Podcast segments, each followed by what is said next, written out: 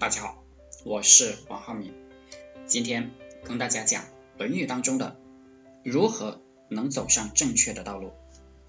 原文：子曰：“君子博学于文，约之以礼，亦可以复判以夫。”孔子说，君子要广博的学习各种文化知识，然后又能用力来约束自己，也就是可以不离经叛道了。现在都在讲专业化。讲聚焦，学习工作都要聚焦，才有出路。但是君子要博学，要从各个角度、各种假设、各种条件、各种人的方向去看一个问题，这样才能看透全局。不谋全局者，不足以谋一域。懂了全局，看一个问题才能看得更透彻、更深入。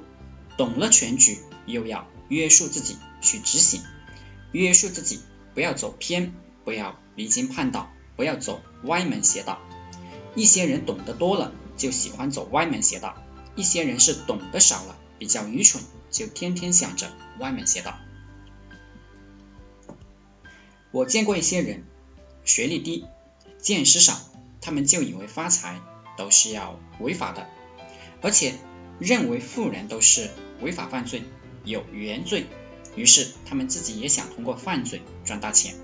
所谓干一票大的，干了就收手，就是这样一群离经叛道的人干的事情。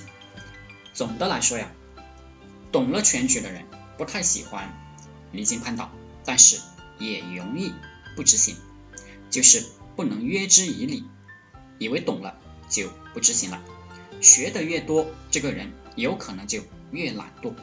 没有知行合一的精神，这个理就是执行，就是知道的付诸实践。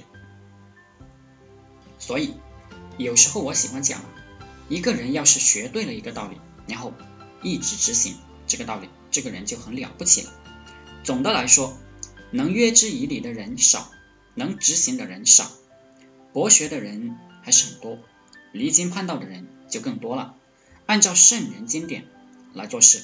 就叫做依照经典做事，不能博学，双眼蒙蔽，也没有跟一个好的老师学到东西，也不实践，这种人就叫做离经叛道。走正确的路的方法，第一，博学，多学知识、文化，多角度参考、思考、观察；第二，实践。好了，今天就和大家分享到这里，祝大家发财。